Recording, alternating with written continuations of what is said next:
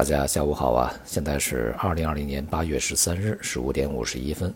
今天的国内股市呢表现相当沉闷啊，两市全天呢是震荡整理，最终涨跌互现啊，基本收平吧。创业板呢是表现稍微差一些，并且呢已经是录得了连续六个交易日的下跌啊，这个未来啊继续调整的态势还是比较明显。而且两市的成交额呢在今天是大幅度萎缩啊，只有不到九千亿，八千八百多亿啊。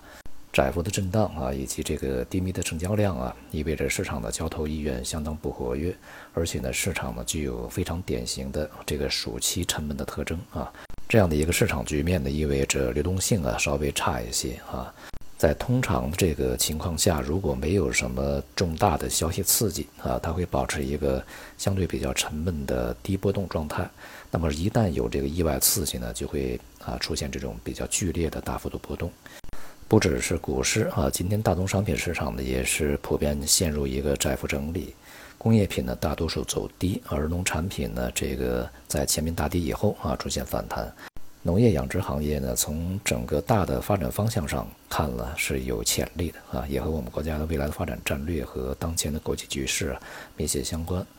债券市场呢在今天啊继续温和上涨，整体表现比较稳定。从金融市场呢整体的这个气氛上来看呢，已经明显的进入了这个暑期假期的状态啊，因此呢，也就意味着在八月份剩余的时间里面呢，可能大多数啊都是处于一个整理状态。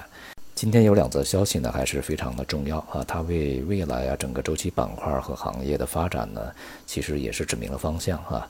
第一个呢是这个银保监会主席郭树清啊，在昨天啊接受采访的时候明确表示。当前中国经济呢还是没有完全恢复啊，而且疫情呢仍有较大的不确定性，所带来的金融风险也存在一定的实质啊，也就是滞后性。预计有相当规模贷款的风险会延后暴露，未来不良贷款上升压力较大。这个呢，其实也就回答了我们市场所关心的问题啊，也验证了我们在之前呢对于整个银行系统它的发展的前景的一个预判啊。高树清讲呢，在今年这个银行体系啊，要处置不良贷款三点四万亿，去年呢是二点三万亿，也就是今年要比去年呢增加百分之五十左右啊，可以说这个规模是相当大的。而且呢，由于啊很多贷款延期的原因呢，明年的处置力度要比今年还要大。由此我们可见，这个整个银行体系啊，对于拨备啊，对于这个资本充足率的压力有多么大。当然，最终呢一定会表现在利润层面啊。所以说呢，这个市场上流行的一种观点说，这个银行系啊，呃，它的这个利空呢，已经随着前两天啊业绩大幅下滑的这种披露呢出尽了。那现在看来呢，这种说法是靠不住的啊，这个远远没有完全暴露出来。今天市场里呢，这个银行板块也是下跌啊，并没有能够延续昨天的反弹走势，整个的基调呢还是比较疲软的啊。尤其呢是在这个其他一些板块啊超跌啊进行反弹，那么银行啊、保险呢这些大金融，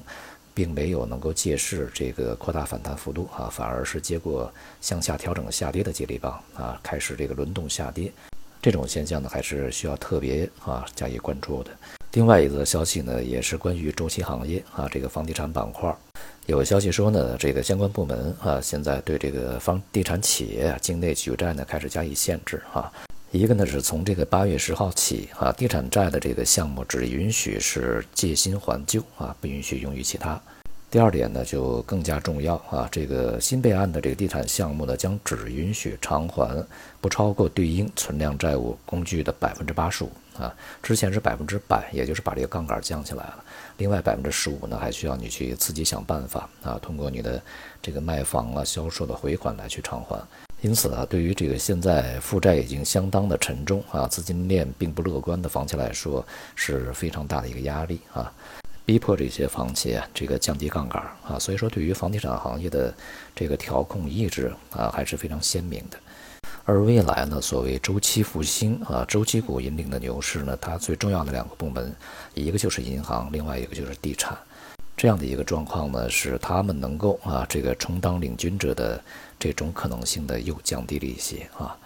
总的来说呢，这个市场在八月份剩余的时间里面，机会呢可能并不是特别多啊，大多数呢都是一些零散的结构性的一些行情。而且阶段性的热点呢，消失的这个速度也会比较快啊，掀起的波澜呢也不至于特别大啊。因此呢，这个市场正在休息啊，不妨呢我们也跟着休息一下。好，今天就到这里，谢谢大家。